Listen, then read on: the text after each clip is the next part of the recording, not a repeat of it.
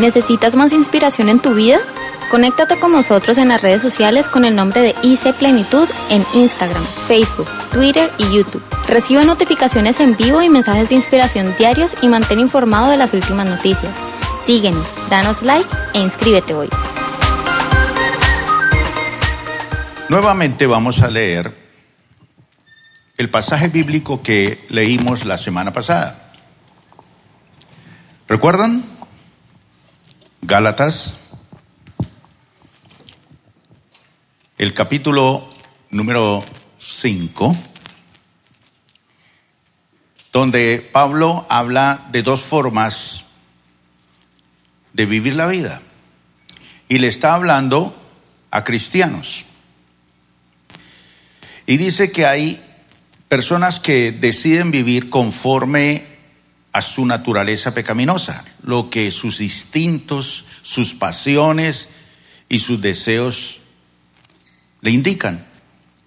Pero hay otros que pueden escoger vivir la vida dando los frutos, o el fruto mejor, que es el Espíritu, el fruto del Espíritu. Y ese fruto del Espíritu, dice eh, Pablo, así. En cambio, el fruto, el fruto, lo que se da como consecuencia de permitirle al Espíritu Santo obrar en nuestra vida es, primero, amor. ¿Por qué? Porque Dios no es el amor. Dios es amor. En esencia Dios es amor.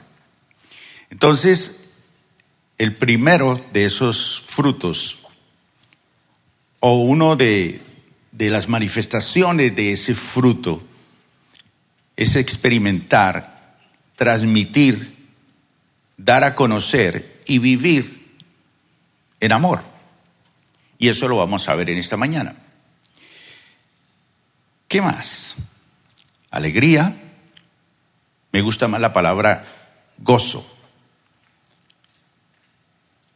Más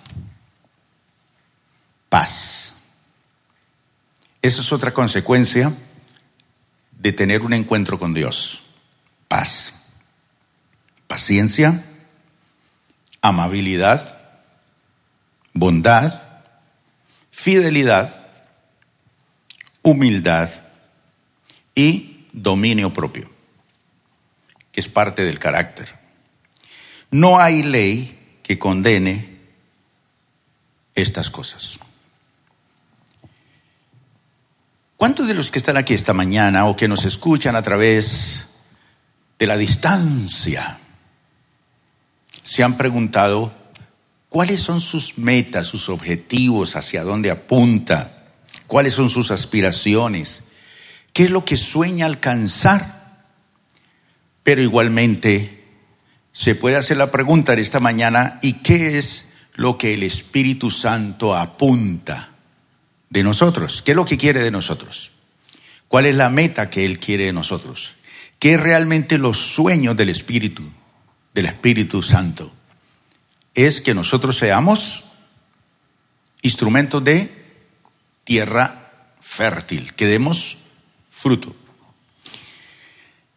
Y obviamente esta mañana vamos a aprender algunas cosas muy importantes que nos van a, enseñar a vivir la vida cristiana de una forma mucho más efectiva, profunda y disfrutar lo que es vida, vida cristiana. Vida es todo lo contrario a la muerte. Entonces vamos a pensar si realmente nosotros tenemos vida. Entonces, eh, la semana pasada decíamos que, en primer lugar, el fruto o ser fructífero le pertenece al Espíritu Santo no es nuestro. Nosotros no podemos dar fruto por nuestras propias fuerzas. Necesitamos ser instrumentos, disponernos para que el Espíritu Santo produzca esos frutos. Jesús dijo, a ustedes les conviene que yo me vaya, porque si yo no me voy, no viene a vosotros el Espíritu Santo. Y el Espíritu Santo los va a convencer de pecado, de justicia y de juicio. Jesús le dijo a sus discípulos, no se vayan a ir a predicar el Evangelio sin haber sido investidos del poder de lo alto, sin haber recibido el Espíritu Santo. Usted puede vivir la vida desde el punto de vista natural como cualquier otra persona, pero también la puede vivir desde el punto de vista espiritual que nos muestra la palabra, es decir, a través de la vida sobrenatural del Espíritu Santo. Estamos en la era del Espíritu Santo. Podemos hacer grandes cosas si nosotros nos dejamos usar y si somos instrumentos del Espíritu Santo. Otra cosa que hace el Espíritu Santo en nosotros, gracias a, eso, Él nos limpia, nos corrige, nos reorienta, nos lleva a unos niveles de excelencia preciosos. Por eso es que tenemos que disponernos a eso. Pablo habla la vida en el Espíritu. Y vivir en el Espíritu no es una ausencia total de la carne y ausencia total de, de este mundo. No es un estilo de vida totalmente nuevo y bien, bien interesante. Recuerden que leímos 2 Corintios 3, 18, así todos nosotros, con el rostro descubierto, reflejamos como en un espejo, nosotros reflejamos como en un espejo la gloria del Señor. ¿Y somos qué? Transformados a su semejanza con más y más gloria por la acción del Señor, que es el Espíritu. Y esa palabra de que somos transformados es la palabra que se utiliza para, eh, en el griego original es metamorfosis. Poco a poco es un proceso en el cual vamos siendo transformados y cada día reflejamos la gloria del Señor de una forma mucho más brillante, más intensa, porque a medida que uno va conociendo más del Señor y se va relacionando más con Él, su vida va siendo de una forma mucho más profunda y refleja más la gloria del Señor. En segundo lugar, dijimos que ese fruto no es instantáneo, sino que es un proceso, que Él va desarrollando eh, ese fruto en nuestra persona. Y ah, en tercer lugar, mencionábamos que el fruto del Espíritu Santo es permanente, mientras que los dones son temporales. Los dones que nos dio el Espíritu Santo son dones que se convierten en herramientas para nosotros ser efectivos. Pero realmente eh, los dones son temporales. En cambio, el fruto es permanente. Por ejemplo, el amor, dice la palabra de Dios, que va a perdurar por toda la eternidad. Va a fenecer un día nuestro cuerpo y ya no existimos más, pero el amor va a perdurar para siempre. Entonces, esto es interesante. Pablo recalca que el amor tiene que tener preeminencia sobre los demás, por eso él decía, empeñense, esfuércense, preocúpense por seguir el amor y ambicionen los dones, pero esfuércese por seguir el, el amor. Eso es bien, bien importante. En cuarto lugar, mientras la iglesia necesita los dones para el servicio, solamente puede vivir por medio del fruto. Sí, los dones nos sirven para servir. Cada uno de los que estamos aquí en la iglesia tenemos diferentes dones. Y a través de ese don usted puede servir al Señor, a la iglesia y servir a la gente, a su familia o a través de su profesión a muchas personas. Pero, eh, aunque ambos son de gran importancia, lo que da vida a la iglesia es el fruto. Eso es lo que realmente da vida y nos conserva plenamente eh, vivos. Y el fruto del Espíritu Santo es el amor, y este tiene estas tres facetas importantes, que es lo que nos motiva a hacer las cosas para Dios de una forma mucho más profunda. Entonces, la semana pasada hablamos de que eh, el gozo y la paz interior es algo que se da como consecuencia de haber conocido al Señor. Cuando uno conoce a Cristo como su Señor y Salvador, no es que cambia de religión, ni que entra a un ambiente diferente. No, uno realmente cuando conoce a Dios, cuando conoce a Jesús, cuando se relaciona con el Espíritu Santo, estas dos cosas se hacen patentes y reales en la vida de una persona. Solamente por eso hace que usted y yo vivamos eternamente agradecidos con Dios. Pero la segunda faceta es que el fruto del Espíritu nos enseña a relacionarnos también con personas, ya sea con otros cristianos, que son nuestra familia en el Señor, o con nuestra familia. La familia en la iglesia es nuestra familia extendida, pero nuestro núcleo familiar que tenemos que cada uno tenemos nuestro núcleo familiar, lo vamos extendiendo cuando vamos conociendo muchos más hermanos en Cristo. Y la tercera faceta del fruto del Espíritu es la que tiene que ver con nuestro carácter. Entonces, los primeros dos con nuestra vida interior, la segunda con nuestro acercamiento a personas. Por eso cuando nos acercamos a las personas necesitamos tener paciencia, eh, amabilidad, bondad y, fe, obviamente. Pero cuando nosotros pensamos en la tercera fase, tiene que ver con nuestro carácter, mansedumbre y templanza. Entonces, nuestra vida interior es esa vida interior que se relaciona con Dios y la tenemos todos nosotros. Y cada día queremos crecer espiritualmente. Pero también tenemos que relacionarnos con personas. Pero también tenemos que crecer nosotros como personas en nuestro carácter.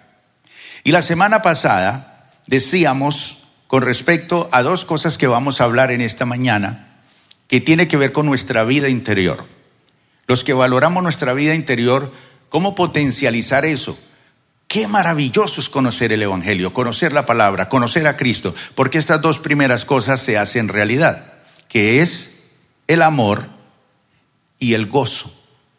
El amor, perdón, el gozo y la paz. El amor es el que nos conecta con todo. Es lo que media todo.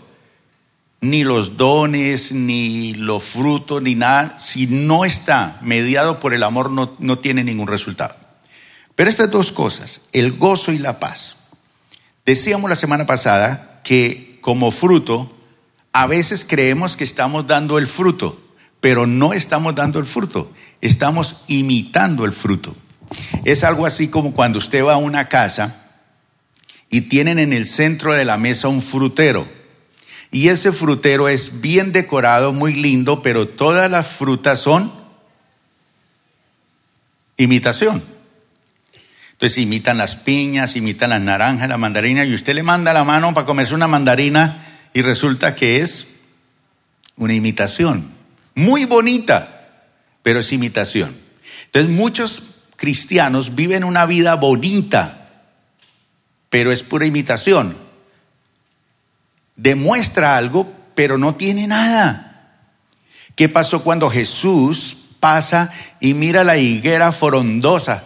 Al estar así frondosa, él lanza su mano para coger un higo y comérselo porque le dio hambre, pero no tenía fruto. Entonces él se sorprendió porque dijo, esta, higuera está engañando, está demostrando algo que no tiene, o sea, está ocupando un espacio, lo, emociona a uno visualmente, lo atrae a uno y uno quiere comer algo y resulta que cuando introduce la mano en el árbol para coger algo, no hay nada. Entonces el Señor no maldijo la higuera, sino que le confirmó su estado. Nunca más coma de ti nadie fruto. Y al otro día que pasaron, ¿cómo estaba la higuera? Completamente seca. Es decir, no ocupe un espacio, no trate de demostrar lo que no es. Pero usted me va a decir, ay, entonces eh, mi esfuerzo por dar eh, el fruto, entonces no, he perdido el tiempo. No. Sencillamente usted no ha entendido que falta un poquito más de parte suya para que empiece a disfrutar estas dos primeras cosas que quiero mencionar en el día de hoy.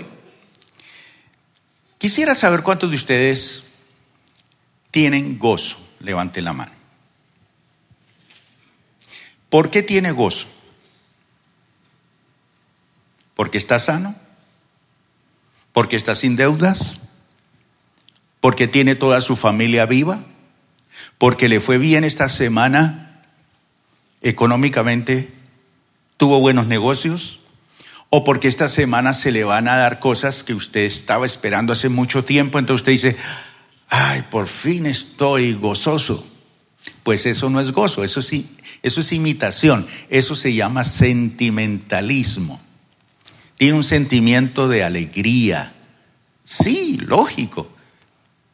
Estoy alegre porque me gradué esta semana, porque obtuve este negocio, porque obtuve esta meta. Listo. Pero también uno puede confundir la paz con calma. Yo estoy tranquilo, estoy calmado, estoy calmado.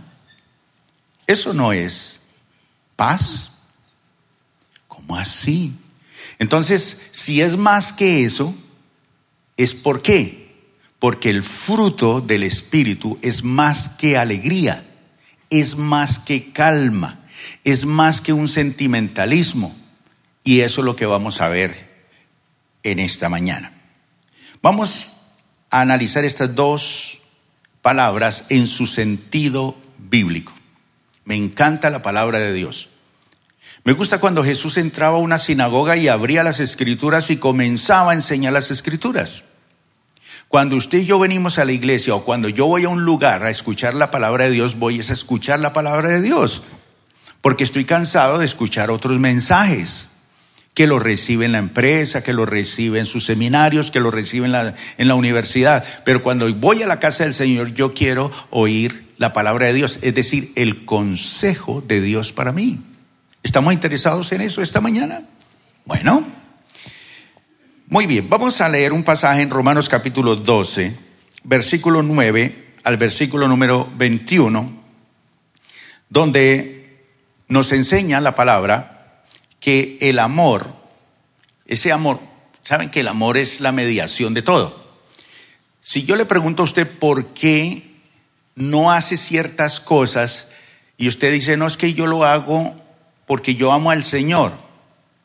Y yo como amo al Señor, entonces yo tengo el deber de no hacer esas cosas, porque si las hago estoy rompiendo mi relación con el Señor. Entonces cuando hablamos del deber, estamos hablando de reglas. Y cuando hablamos de reglas, hablamos de legalismo. Entonces vivo más por legalismo que por amor.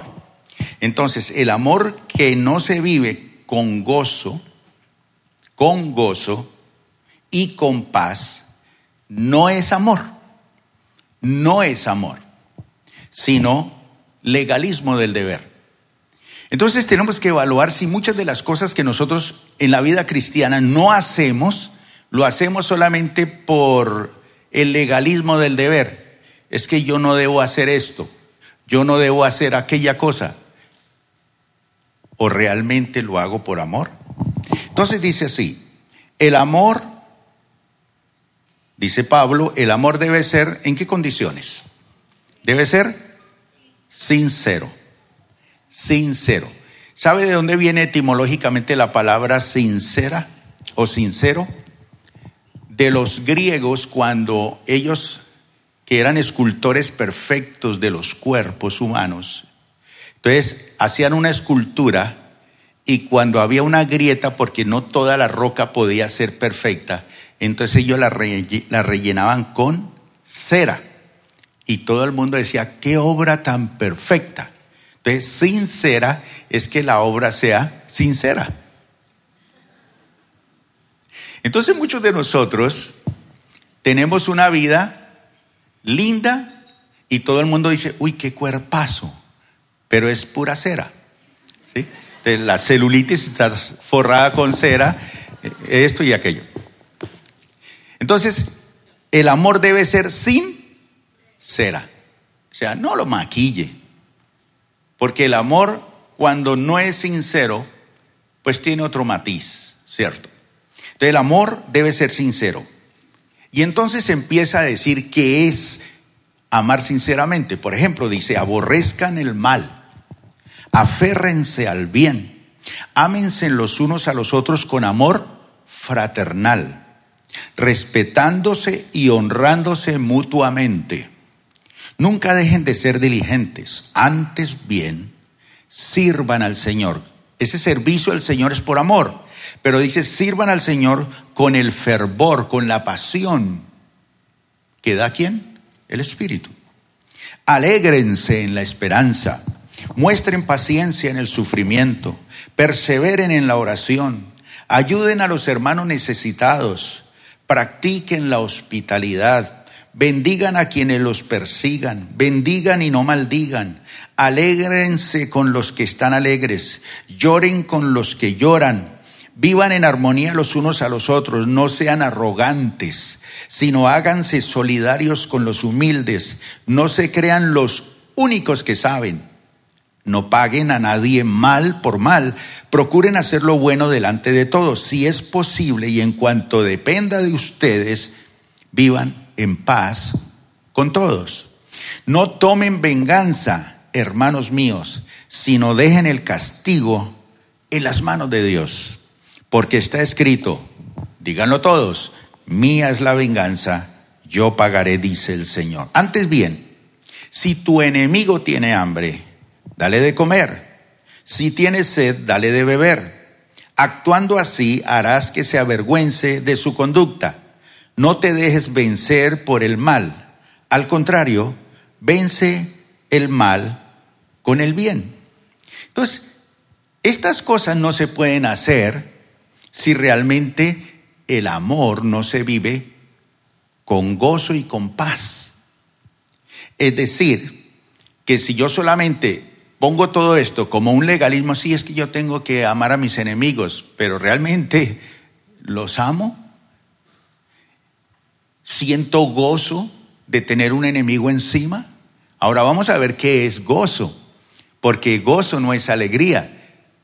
No es alegre tener un enemigo encima no es muy alegre eh, decir, te dejo la venganza a ti cuando yo quiero vengarme de esa persona.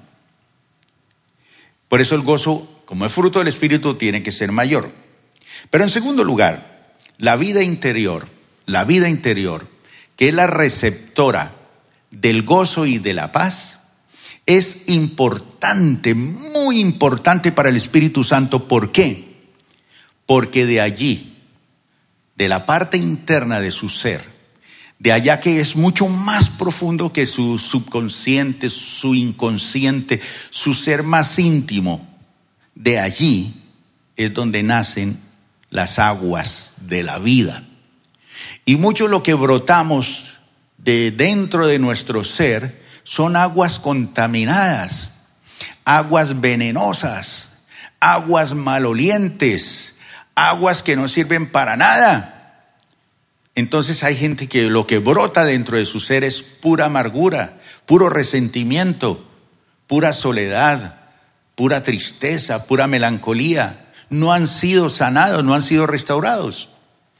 Entonces, la vida interior es importante para el Espíritu Santo y esa vida interior necesita estos dos elementos, el gozo y la paz. Porque si eso no está en su ser, es tan difícil vivir la vida, la vida cristiana y la vida como tal. Entonces, en Juan capítulo 4, versículo 10, el Señor Jesús explica de por qué la vida interna, interna, la vida interior es tan importante y por qué necesitamos en esa área de nuestra vida disfrutar el gozo. Ahora les voy a explicar qué es el gozo. Entonces Jesús dice, si supieras lo que Dios puede dar. ¿A quién le dijo Jesús esto? ¿Con quién está hablando? Está hablando con una mujer que ha tenido cinco maridos, se ha separado cinco veces. Aquí hay personas que se han separado una vez y se quedaron así porque dijeron, mm, mm, ese negocio ya no es para mí. Y se quedaron solas. Pero esta mujer fue valiente, se tiró una segunda vez, fracasó, y dijo, hagámosle una tercera vez. Y fracasó. Y una cuarta vez. Y dijo a la quinta, es la vencida. Y tampoco. Y cuando Jesús le pregunta, vaya traiga a su marido, ella le dice, no tengo. ¿era él el sexto? Le dijo, sí, porque con el hombre que tú vives no es tu marido. Has tenido cinco y con el que vive no es tu marido. Pero yo soy el número siete. Plenitud, el perfecto. Ese es el que tú necesitas conocer. Entonces no, no se la montó por su pasado y sus experiencias dolorosas. Esta mujer realmente estaba buscando desarrollar su vida interior con, como muchas mujeres y muchos hombres, queremos ser, encontrar el príncipe de nuestra vida, queremos estar tranquilos, queremos como descansar, pero resulta que usted en vez de encontrar descanso, ¿qué encontró? Encontró un problema. Y lleva 30 años cargando con ese hombre y con esa mujer y eso no, no le ha producido, ¿sí? Y le ha tocado vivir por él, por sus hijos, le ha tocado, no sé, pero usted no tiene ni gozo, ni tiene paz. Pero ahí le tocó, le tocó. Esta mujer está con seis experiencias sentimentales porque está buscando. Entonces Jesús se acerca y le dice, eh, doña Samaritana, ¿me podría regalar un poco de agua? Y ella lo ve y ve que es un judío. Espectacular. Yo me imagino ese Jesús. Espectacular, ¿cierto? Como se lo recetó el médico, mi hermana. Ese judío pidiéndome a mí que soy samaritana, agua. Y ella le dice, bueno, yo soy samaritana. Usted no nos quieren a nosotros. ¿Cómo así que usted me está pidiendo agua a mí? Entonces él le dice, si supieras lo que Dios puede dar y conocieras al que te está pidiendo agua, contestó Jesús, tú le habrías pedido a él y él te habría dado agua que da vida. Señor, ni siquiera tienes con qué sacar agua y el pozo es muy hondo. Así son las mujeres.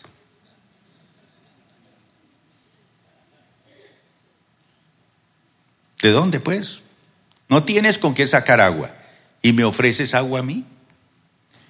Yo tengo el instrumento en mi mano, yo tengo el cántaro, está en mi mano. ¿Cómo me pide? Y además el pozo es muy hondo. ¿De dónde va a sacar usted esa agua? ¿De, de, dónde pues vas a sacar esa agua que da vida? ¿Acaso eres tú mayor o tú superior a nuestro padre Jacob que nos dejó este pozo del cual bebieron él, sus hijos y su ganado? Todo el que beba de esta agua volverá a tener sed, respondió Jesús. Pero el que beba del agua que yo le daré, ¿qué? No volverá a tener sed jamás, sino que dentro de él, vida interior, esa agua que es Cristo, que es el Espíritu Santo, se convertirá en un manantial del que brotará vida vida eterna. Vida eterna. La vida no se acaba aquí. Muchos de los que estamos aquí en 50 años ya no estamos. Ya estamos en el cementerio. Pero la vida continúa con nosotros. Eso es maravilloso. De su interior brotará un manantial del que brota vida eterna. Eso quiere decir que el que está en conexión real con Dios es un manantial de vida. Vive Él, pero muchos viven de Él. Si tiene una palabra de, vida, de vida, tiene un consejo de vida, tiene un ejemplo de vida, tiene una experiencia de vida, tiene una razón para impactar al mundo, a los demás. En tercer lugar, no debemos confundir todo lo sensual con la vida interior. Ahora, fíjense ustedes que el hombre no cristiano, la persona que no conoce la palabra de Dios, ¿en qué se deleita todos los días? O cuando usted y yo no conocíamos al Señor, en convertir todos nuestros apetitos y sentidos en objetos de placer. Solamente queríamos saciarnos, pasarla bien, chévere. Este fin de semana me voy con las compañeras de la oficina a la finca. ¿Qué buscaba? ¿Jugar, jugar básquetbol? ¿Jugar parques? No sé, de pronto sí. Pero ¿qué era lo que queríamos?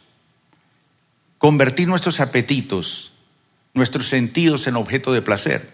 Eso hace la persona que no conoce al Señor.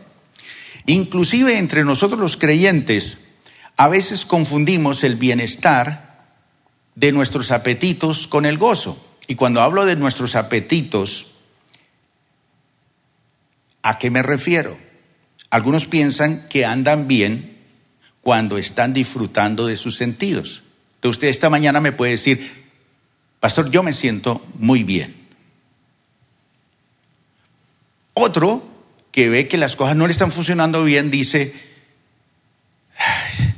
estoy pasando por una etapa de depresión, es que usted no se imagina lo que me está pasando. Entonces su vida depende de sus sentidos si de pronto está disfrutando de cosas que le salieron bien esta semana, usted está muy bien aquí en la iglesia hoy. Pero si no, está deprimido y está pensando, está en la iglesia, pero está pensando en el problema que tiene que resolver esta semana. Entonces, no olvidemos que tanto el gozo como la paz es algo que también va a continuar en el cielo permanentemente. Ahora, nuestros apetitos y nuestros sentidos van a desaparecer con la muerte y la resurrección. Cuando resucitemos tendremos un cuerpo nuevo y nuestros deseos y nuestras pasiones serán otras, pero no tienen nada que ver con este cuerpo. Este cuerpo va a ser totalmente transformado, será semejante al cuerpo del Señor. En cuarto lugar, mientras el estado físico y psíquico afecta la vida interior, porque obviamente si usted está enfermo, te afecta la vida interior. Y si psicológicamente está pasando por una etapa de, depresión o de pérdida o de ausencia o de olvido o de abandono o de abuso, pues obviamente usted va a estar afectado en su vida interior. Por ejemplo, si usted tiene alguna experiencia dura o difícil, usted se cansa, se deprime. Pero la vida interior por el Espíritu puede y debe de estar por encima de esta contingencia. ¿Eso qué quiere decir? Que la vida interior, vivida por medio del Espíritu Santo, no depende del estado físico ni depende del estado psíquico, no depende de cómo está usted pasando estos momentos de la vida. Esto va por encima. Es decir, que el gozo y la paz son experiencias de la vida interior de una vida que está en plena relación con el Señor. Y lógicamente tiene sus facetas psicológicas, porque aquí pueden haber psicólogos en la iglesia y dicen, claro, todos nosotros tenemos facetas psicológicas, pero esto es mucho más que una mera experiencia psicológica, el fruto del Espíritu que es el gozo. Entonces, ¿qué quiere decir esto, mi hermano? Que según la palabra de Dios, el gozo no se debe confundir con la alegría. La alegría es el, placer que usted siente y yo siento cuando todo anda bien física y psíquicamente. Me siento alegre porque no estoy deprimido, no tengo problemas económicos, no hay nada en el hogar que me afecte, bueno, etc. Pero aún más, si yo pensara que todo se, trata de, de alegría, pues yo pensaría que el placer que deleita al borracho cuando toma demasiado alcohol, ¿qué? Él se siente bien. Cuando él toma, él se siente bien. Quítele eso y verá que se siente mal. Entonces no se trata de sentir o no sentir.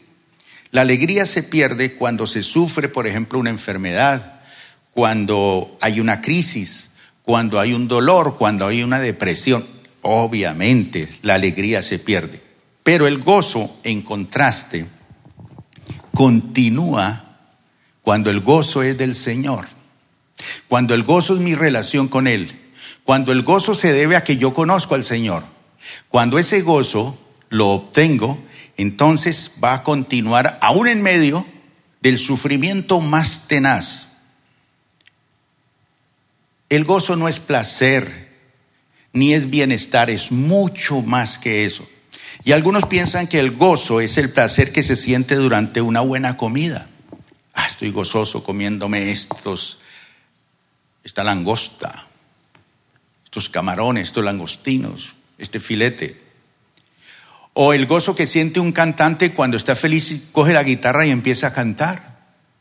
O cuando en la iglesia muchas veces el líder de alabanza dice, vamos a levantar las manos, vamos a aplaudir, levantemos el espíritu, cantemos más coros y canciones, porque esto es lo que nos produce gozo. No, si usted viene a la iglesia para recibir gozo, no. Usted viene a la iglesia porque tiene gozo. Usted viene y vive la vida cristiana porque tiene el gozo del Señor. ¿Y cuál es el gozo del Señor? Que yo lo conozco, que Él está en mí, que sé lo que Él está haciendo en mí, sé cómo Él está tratando conmigo, sé que estoy pasando por una etapa de disciplina, sé que estoy pasando por un momento de corrección, sé que el Señor me está purificando porque me quiere llevar a unos niveles nuevos, pero estoy gozoso, aunque las cosas no se me están dando. Esa es la diferencia. Pero veamos entonces qué es el gozo. Es el deleite, el deleite y el encanto de una relación que se vive en armonía entre el cristiano y Dios. Eso es maravilloso, mi relación con Dios. Juan capítulo 14, versículo 23, le contestó Jesús, el que me ama, obedecerá mi palabra, y mi Padre lo amará y haremos nuestra morada en Él. Si le llegara a usted la noticia hoy que Jesús va a dormir con usted esta noche, ¿qué habitación le prepararía? ¿Qué comida le haría? ¿Qué preguntas le haría? ¿A qué se dedicaría esa noche con esa visita tan especial? Pues bien, el que me ama, mi palabra guardará, mi Padre lo amará, y mi Padre y yo y el Espíritu Santo haremos morada en Él. Él vive en mí. Yo soy la casa del Señor. Él está hospedado permanentemente en mi casa. ¿Será que eso produce gozo o no? Eso es totalmente diferente. Ahora, puede que afuera hayan problemas y dificultades. Puede que la vida no nos esté sonriendo como queremos, pero tengo al Señor. Y si tengo al Señor, lo tengo todo. Un aplauso para el rey.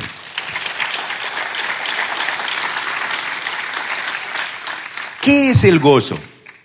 El gozo no es solamente la, esa sensación de que tengo comunión con Él, sino que es el entusiasmo espiritual que uno experimenta al ver al Señor, al ver al Señor.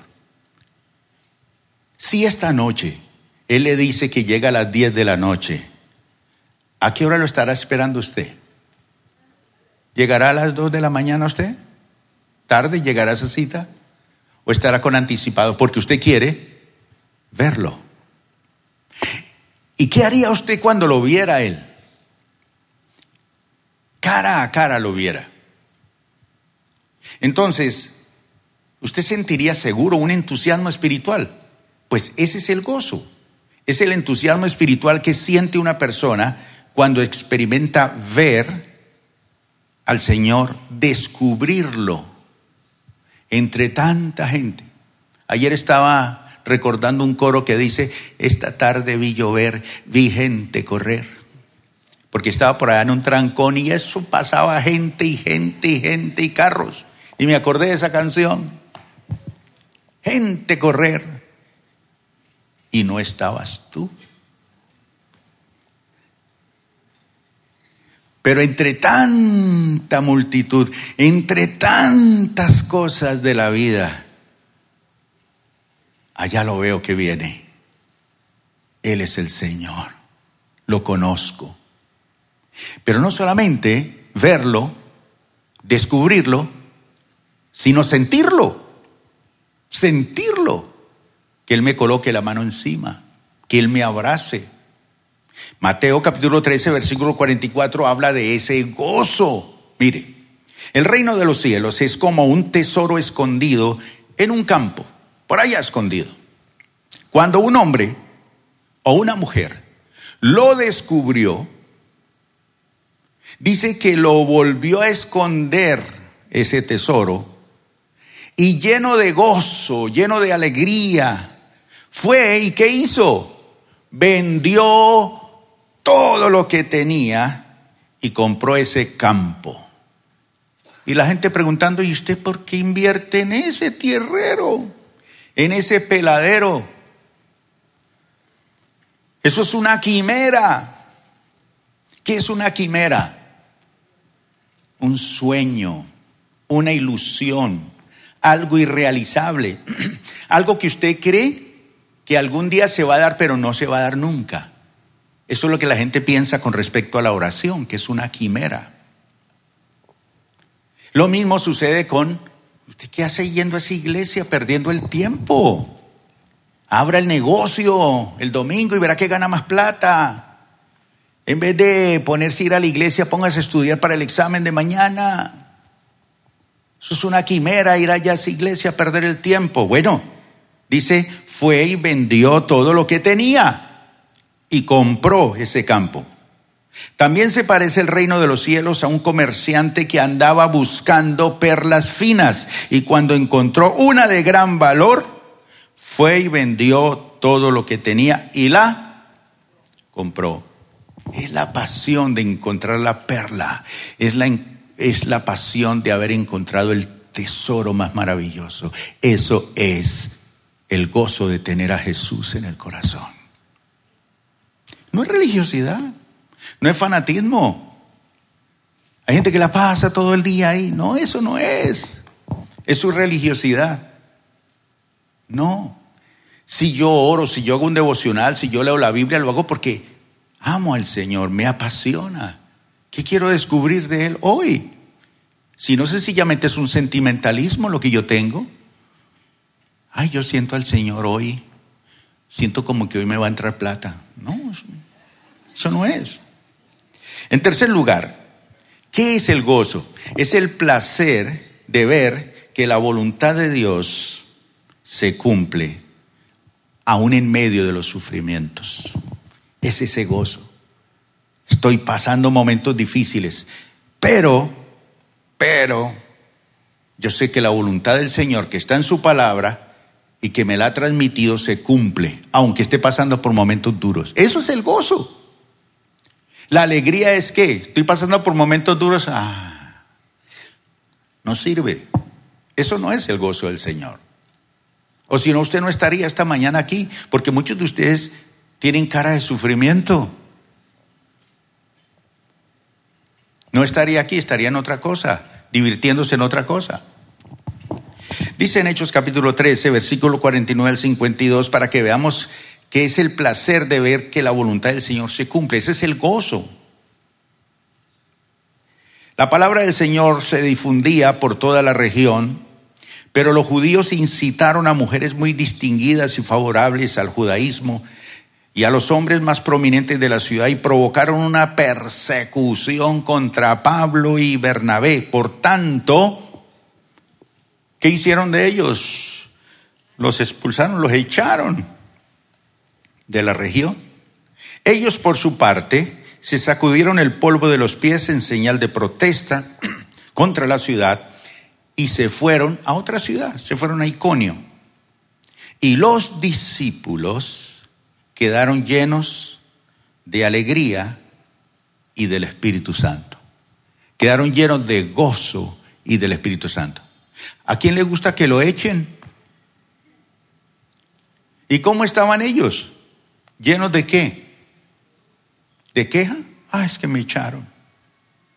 Me echó mi marido, me echó mi mujer, me echó mi hijo, me echó mi jefe. Aunque te echen, con todo el Señor me recogerá.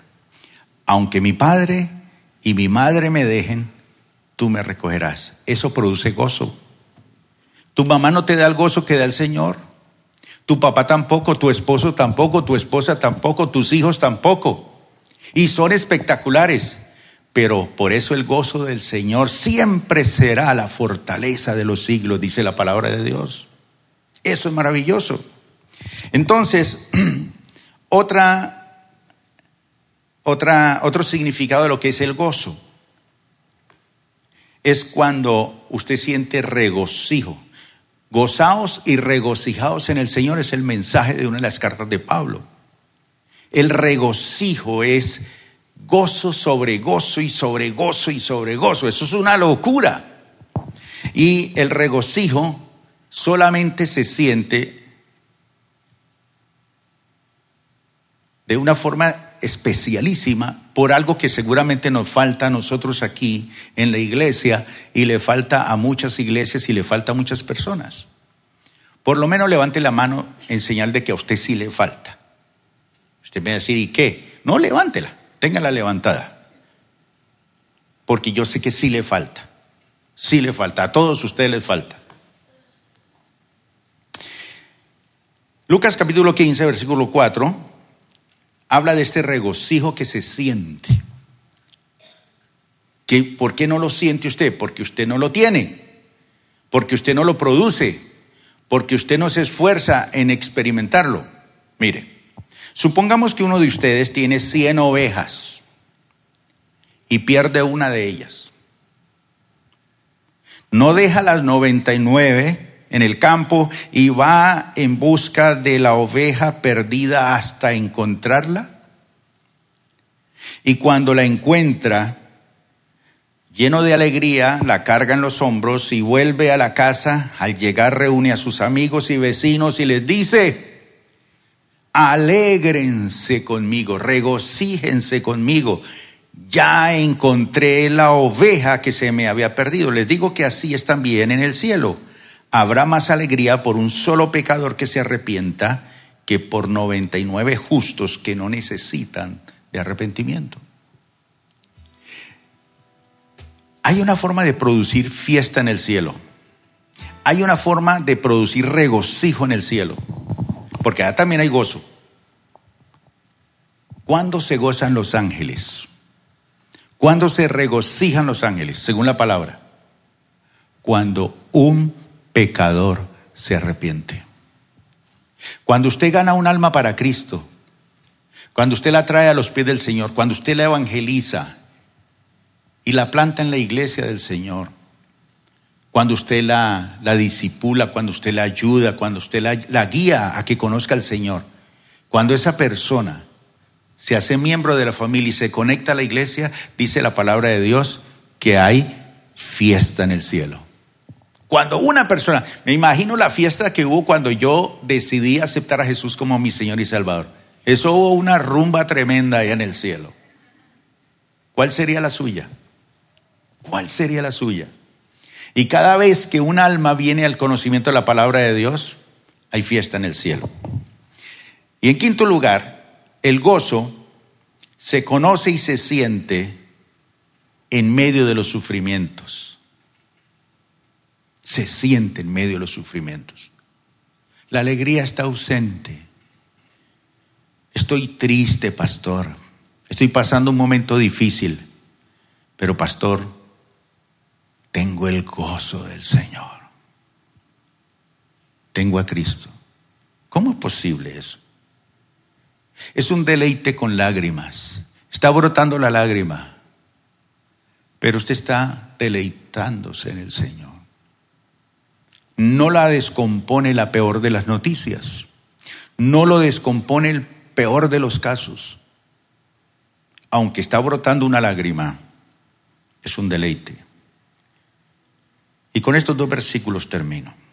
Filipenses 2.17.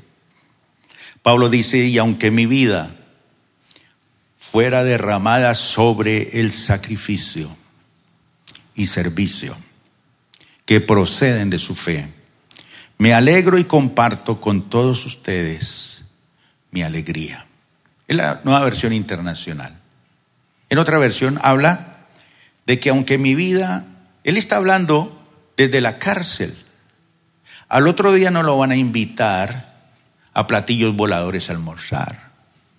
Al otro día le van a arrancar la cabeza, lo van a matar.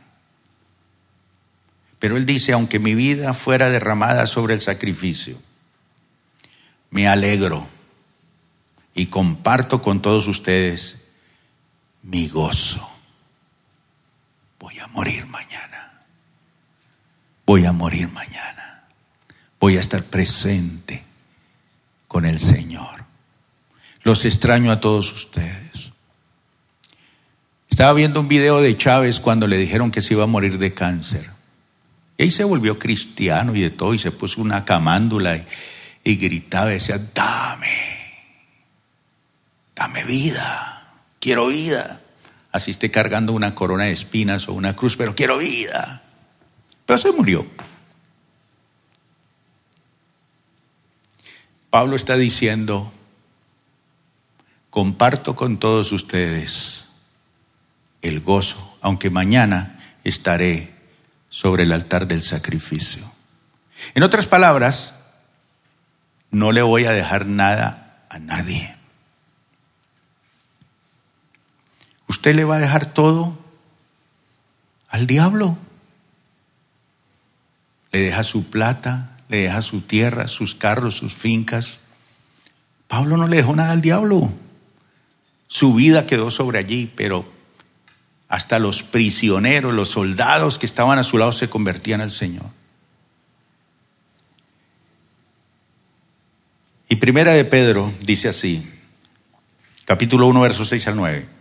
Esto es para ustedes motivo de gran qué? Gran alegría, dice la versión internacional, pero es para, esto es para ustedes motivo de gran gozo.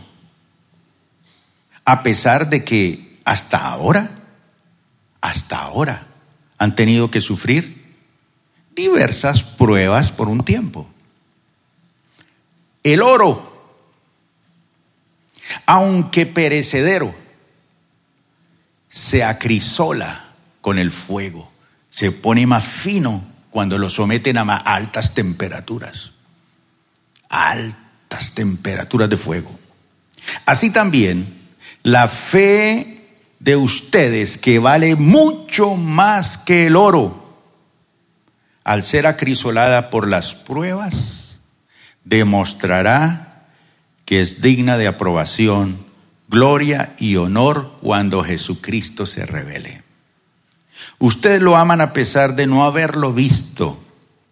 Y aunque no lo ven ahora, creen en Él y se alegran, se gozan con un gozo de qué calidad? Indescriptible, no se puede comprender.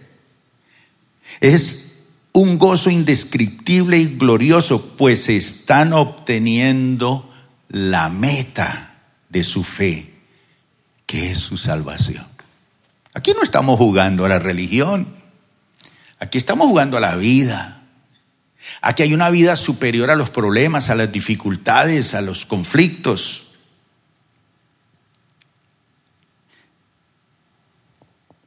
Jesús dijo, yo no doy mi paz como el mundo la da. La paz como fruto, créame mi hermano, que no es la ausencia de conflictos. Yo sé que algunos de ustedes dicen, pero yo creí que paz era ausencia de conflictos. No, no, no, no.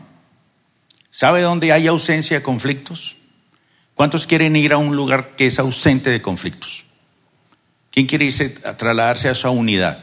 Es buena, es un conjunto cerrado. Se llama cementerio. Es un lugar de muertos. Allí en el cementerio hay total ausencia de conflictos. Hace unos años fui a Argentina y fui al cementerio allá de Buenos Aires. Qué tumbas tan espectaculares que hay allí. Fui vi la tumba de Vita Perón y de todos esos grandes famosos. Pero la mayoría son apartamentos en el cementerio. Y uno puede entrar a algunas de esas tumbas si quiere. Es un apartamentico. Es un aparta estudio si usted quisiera vivir. De la familia puede entrar y tomarse tinto y hablar allí y hacerle la visita al muerto. Ausencia de conflictos. Famosos movieron multitudes, hablaron de cosas, pero ya no están. Si usted quiere una vida ausente de conflictos, vaya para el cementerio. Pero la paz como fruto no es ausencia de conflictos. Así que si usted está pasando por momentos de problemas y dificultades, es parte de la vida, pero la paz del Señor le hace enfrentar esos conflictos como hombre y como mujer de Dios. Pero hay otros que creen que es tomar vacaciones de la realidad. ¿Sabe qué, qué es eso? Es el escapismo. Entonces se van para San Andrés, se van para Cartagena, me voy a ausentar, voy a tomar unas vacaciones porque es que esta realidad que me... Y cuando regresan, ahí está el montón de problemas. El escapismo. No, la paz no es escapismo. Tampoco es callarse y evadir los problemas. Yo no me meto ahí. No, la paz es la tranquilidad sobrenatural de una orquesta que va tocando en medio de la tempestad. ¿Cuántos vieron el Titanic? ¿Se acuerdan de esa orquesta? Tocando en medio de la tempestad y el barco hundiéndose y ellos tocando. Y al final como que cada uno se mira y dice, ya esto está hundiéndose, vámonos. Y ah, ¿para qué? Siguieron tocando. En medio de la tempestad de la vida y de los problemas, ¿por qué podemos seguir tocando en medio de la tempestad? Porque tenemos la paz de Cristo. Un aplauso para el Rey.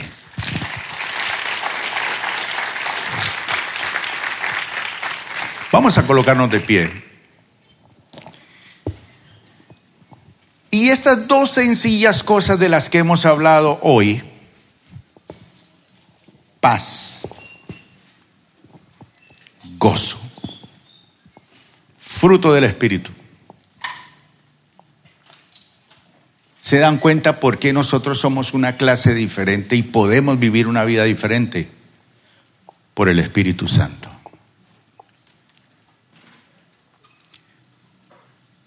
Si no, la tiene que vivir en sus, propios, en sus propias fuerzas. ¿Cómo? Pues métale sentimentalismo, métale alegría al asunto y viva como viven los demás. Pero si usted decide vivir por la vida que produce el Espíritu de Dios, levante sus manos y dígale, Señor, qué bueno es tenerte a ti. Señor, tú conoces mis problemas y mis dificultades. Tú conoces los momentos que estoy pasando.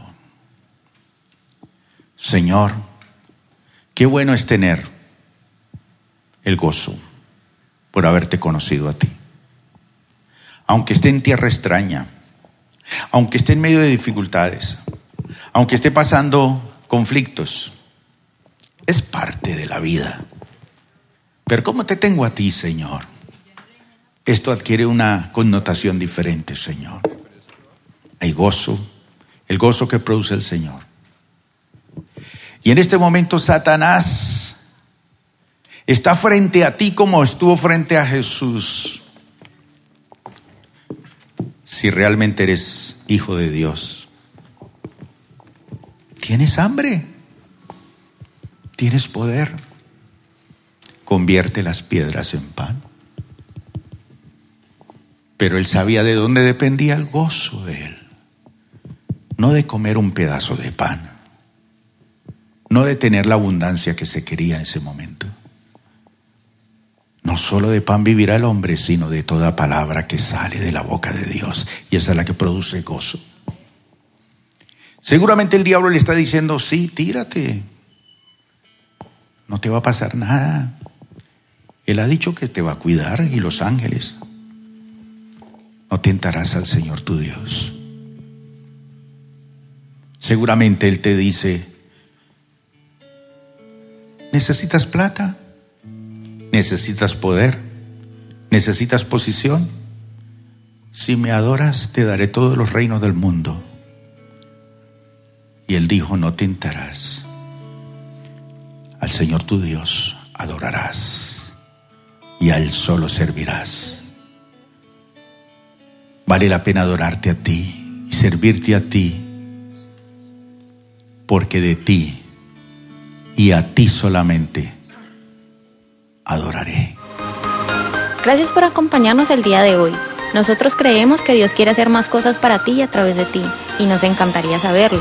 Si has sido impactado por este ministerio, compártelo a nuestro correo electrónico info.plenitud.org. Otra vez muchas gracias por acompañarnos y esperamos que este mensaje sea de bendición para ti.